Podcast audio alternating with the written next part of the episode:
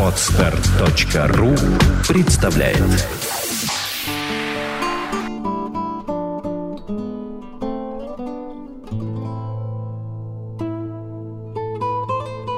Здравствуйте, дорогие друзья! Сегодня с вами я, Александра Иванова, и у меня в студии гости моя тезка, тоже Александра. Она студентка, учится на преподавателя По гитаре. по гитаре. Здравствуйте, Саша. Здравствуйте, Александра. И вы знаете, я знаю, с чем Александра э, к нам пришла. Ко мне лично. Сбылась наша мечта с Андреем. И у нас в студии первый живой собеседник с улицы на нашем подкасте. Очень приятно. Мы вам э, очень благодарны за вашу смелость.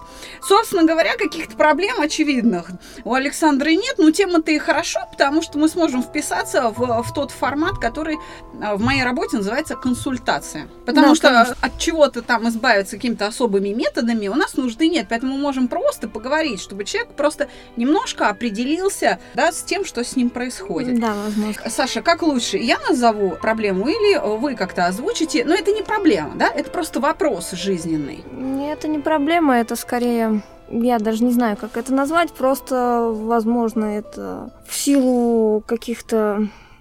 Возможно, даже в силу лени или... Иногда не хочется лишний раз э, куда-то лезть, а как-то пытаться найти общий язык с людьми, потому что у меня, скажем так, в общении, так как проблема скрыта в моем университете, в котором я учусь, ну и общаться с однокурсниками мне не слишком интересно, и как бы я не стараюсь особо сильно вливаться в компанию, чем-то заинтересовывать людей э, своей личностью, чем-то еще.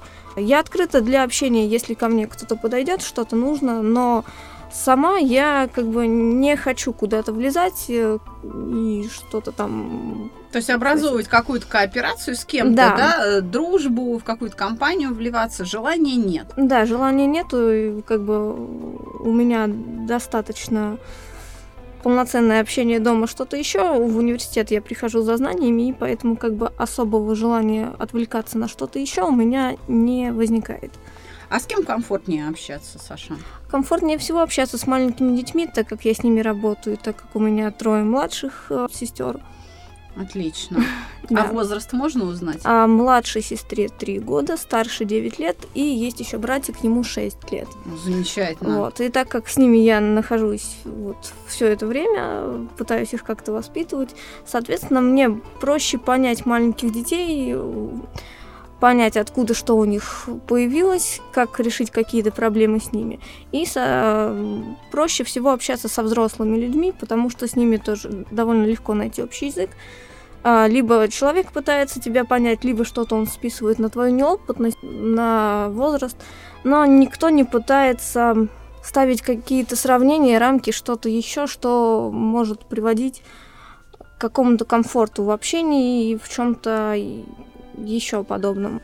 То есть э, в институте возникает периодически какой-то дискомфорт в общении со студентами, да, с однокурсниками, потому что они, например, оценивают вас, высказываются, Да, дают советы, мало того, требуют что-то. Я бы хотела чуть более подробно узнать о каких-то конкретных ситуациях, в каком поведении проявляется вот это вот неприятное вам э, обращение с вами со стороны однокурсника.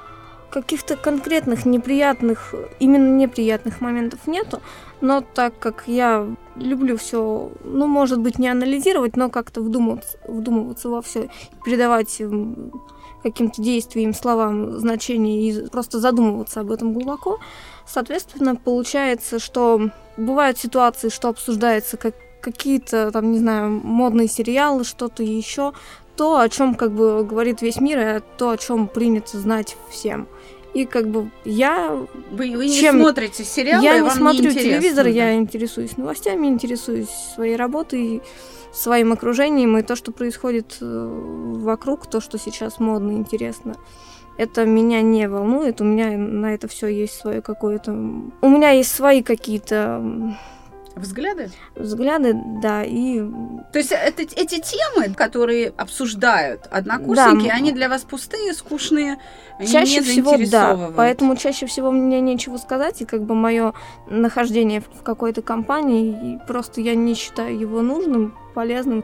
Ну и, соответственно, это приводит к некому дискомфорту в общении, потому что мне не о чем разговаривать с однокурсниками. Этот дискомфорт, он для вас в большей степени выражен или для однокурсников? Однокурсникам это неприятно, и они это озвучивают? Или вы сами как-то испытываете, что ну вот что-то не так? Бывает и так, и так, потому Мгм. что периодически я чувствую, что людям хотелось бы, чтобы я тоже поучаствовала в чем-то, но так как я не испытываю желания или мне нечего сказать на эту тему, я, соответственно, не могу никак влиться.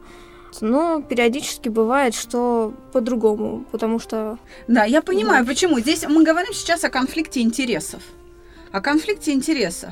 Если я правильно воспринимаю ситуацию, если э, это так, Да. То э, ва- ваш подход к обучению более профессиональный, чем у других. Но, Ну, вы больше А, заинтересованы именно учебой. но не совсем так. А К- что? К некоторым предметам как раз-таки я могу относиться менее заинтересованно с профессиональной точки зрения, потому что в работе мне это не пригодится, и я не слишком вижу смысл переживать над чем-то. Вот, Так. допустим, у меня есть некоторые предметы, которых, которых, которые мне не встречались, и которые в моей практической деятельности со мной сталкиваться никаким образом не будут. Например. Вот, ну, допустим, конкретный пример. У меня есть такой предмет, как хор. Так. Там существует больше всего разногласий и каких-то конфликтов, потому что хор, скажем так, меня хвалят за чистый голос, за правильно поставленную интонацию, что-то еще, но при этом постоянно ругают, что я либо пою не в той тональности, либо что-то не так делаю, либо просто не прихожу на занятия. Я не интересуюсь этим всем, мне чуждо какое-либо подобное занятие. Мои же однокурсницы в основном все м, занимались пением в какой-либо степени. И они не понимают, как можно к этому предмету относиться столь, э, не знаю, Ну, несерьезно, да. да, Мгм. как-то. Периодически возникают э, с преподавателем конфликты, потому что я считаю, что человека, если смотреть на это все с профессиональной точки зрения, то человека, у которого голос расположен в определенном диапазоне, его нельзя заставлять петь ниже или выше, ибо это просто может э, не очень хорошо повлиять на связки, на что-то еще. И когда меня нач- заставляют взять и резко переучиться э, и что-то там исправить, и привыкнуть к тому, к чему я вообще не имею никакого отношения, чем я не занималась, и быть на таком же уровне, как люди, которые этим занимались на протяжении семи и более лет, но я считаю, что это ну, не очень правильно с профессиональной точки зрения. Вот. А, Ну, ну и опять с же, да. человеческой тоже, наверное. Да, опять же, мы говорим о конфликте интересов. Знаете, что я могу предположить? Что не знаю, как однокурсники, но любой преподаватель, и тем более, если вы учитесь на преподавателя, и вы по себе, по своей деятельности, это ну, обнаружите, если уже не обнаружили, что когда человек вот таким образом относится к вашей дисциплине, которую вы преподаете, это воспринимается как неуважение. Ну, в в этом случае, да, а, человек не воспринимает а, свои требования как насилие над вами. Он воспринимает ваши действия как неуважение к себе. да. Ну, видимо, да. И поэтому возникает вот этот конфликт. Вполне. Значит, чтобы, допустим, разрешить э, эту ситуацию конфликтную, необходимо направить свои усилия на то, чтобы преподаватель обратил внимание, что вы уважаете предмет, но не готовы следовать его требованиям, потому что у вас есть на это мотив, есть объяснение, что ваши действия не нарушают, не нарушают деятельность преподавателя, не оскорбляют его. К сожалению, за один раз этого не достичь. Это да. То есть, если вы зададитесь этой целью, то вам нужно просто заранее приготовиться к тому, что несколько таких разговоров или поступков потребуются для достижения цели.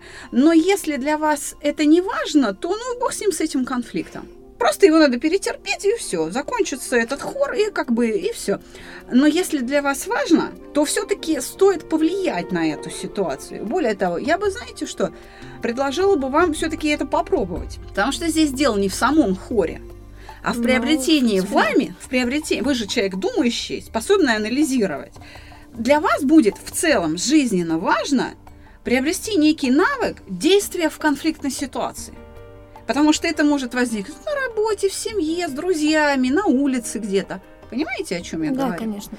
Поэтому если э, следовать вот этой как бы высшей ценности, понимая вот некую такую более высокую да, задачу, более сложную, то у вас появится мотивация. Если обдумать это несколько раз, у вас появится мотивация на то, чтобы попытаться прекратить конфликт через вот объяснение своего отношения. Как преподаватель может понять, что вы все-таки уважаете его? Тут я не знаю, но однако я, в принципе, я стараюсь на уроках довольно-таки уважительно относиться и к людям, и к их предмету. Ну и периодически стараюсь все-таки как-то объяснить, что с вашим предметом мне, допустим, сталкиваться не придется. И... А знаете... Но, к... да, и прошу прощения сейчас, но, к сожалению, у меня в университете хор имеет такое самое главное значение, и как раз-таки тот предмет, по которому я собираюсь заниматься, то есть гитара, он как раз-таки считается таким не особо нужным. Почему-то все в университете крутится вокруг хора. Поэтому любые какие-то попытки объяснение о том, что это мне не нужно или о чем-то еще подобном, они сталкиваются стеной, со стеной того, что хор это главное. Знаете, я предлагаю вам посмотреть на ситуацию таким образом. Не пытаться объяснить, что вам это не нужно, потому mm-hmm. что сам факт, что фраза построена «мне это не нужно», как раз и вызывает вот это чувство оскорбления. Mm-hmm. А попытаться изменить цель и а, говорить о том, что а, не то, что вам это не нужно, а то, что вам гитара важнее. Понимаете, да? То есть, да, когда нет отрицания, когда э, начинается разговор с преподавателем, лучше всегда разговор начинать, тем более, что уже перед очередным разговором. Допустим, вы сейчас с подкаста уйдете там в институт на хор, к примеру. И вот э, вы туда приходите, и там опять какой-то конфликт. А перед этим конфликтом было уже несколько то каждый следующий разговор, если начиная с сегодняшнего момента, вы примете за аксиому, что вы его начинаете с извинений, извините, пожалуйста. И дальше все остальное, это будет постепенно снижать ту напряженность, которая возникла между вами преподавателями или студентами хора. Я просто предлагаю исключить вообще из лексикона в момент общения да, да, я... вот это понятие, и мало того, саму эту цель. Вы, может быть, эти слова и не произносите, но это является вашей целью. И по характеру беседы это осознается преподавателем, он все-таки не ребенок. Да. Поэтому вызывает к жизни вот давление на вас. Чтобы это давление а, не возникло, нужно просто сменить цель. Нужно просто задаться целью, извиниться и успокоить преподавателя. И сказать, ну, как в том анекдоте про лошадку, да, ну не шмогла я вот из этой области, извиниться за то, что вы не справляетесь и, к сожалению, не так относитесь, как бы ему хотелось, ну, потому что вам сложно, вы, в отличие от остальных, как бы в эти требования не вписываетесь, но очень стараетесь. И вот э, поэтому вы хвалите за то, за то, за то меня. Вот. Но честное слово, мне удается гитара лучше, чем хор, потому что я этим занималась больше, и вообще это мне просто больше нравится, у меня отношение к этому другое такая история. Поэтому я хотела бы сейчас узнать, мои слова как-то вообще согласуются с, с вашими потребностями и с желанием как-то воспользоваться тем, что я ну, говорю? В принципе, да, над этим очень было бы неплохо задуматься, и я думаю, что воплотить это все в жизнь. А какие-то новые мысли по поводу того, как могла бы э, эта ситуация разрешиться, сейчас возникли? Пока еще нет, я думаю, возникнут обязательно. Сейчас возникли мысли по поводу того, что стоит немножечко выбросить свою какую-то скромность и скованность, которая в университете проявляет себя, особенно в общении, ну, не то чтобы в общении, а в том, что мне не хочется никогда лезть на первый план и самой завязывать какую-то беседу, что-то еще подобное. И вот тут надо будет себя пересилить, вот именно в этом плане, чтобы обратить на себя внимание. Смотрите, вы стали смелее, пока мы тут подкаст Но записываем. Это пока без практики, без воплощения ну, в жизнь. Хотя бы как мысль. Возникшая мысль, знаете, если ее повторять, она вызовет вслед за собой поступок. Поступок создает характер, характер создает судьбу. Так что, в общем-то, повторяйте эту мысль. Понимаете? Мне очень приятно. Само возникновение этой мысли, знаете, еще о чем говорит? О том, что напряжение ваше душевное, связанное с, э, э, с этим вопросом жизненно, уменьшилось. Или я не права? Ну, отчасти правы. Отчасти. А, конечно. Но э, остальное все отчасти. работа именно размышлений каких-то внутренних, что чего-то еще, анализы и ну, попыток все-таки. Правильно, наконец-то у нас в студии человек, который сказал, что это работа размышлений. Так оно и есть. Боже мой, ура, ура, ура. Александра, как хорошо, что вы к нам пришли. Вы знаете, ну я думаю, что на сегодня мы пока подкаст закончим. Я очень рада, что у нас первый гость в студии. Большое вам спасибо, Сашенька. Мы очень рады. И э, что ж, э, мы на сегодня прощаемся с нашими слушателями. С вами была Александра Иванова и Александра Томолева. Большое спасибо. Мы записывали подкаст в студии коллектива Moscow News Владимира Нелюбина. И за пультом наш э, звукорежиссер Святослав Ткаченко. Большое вам спасибо.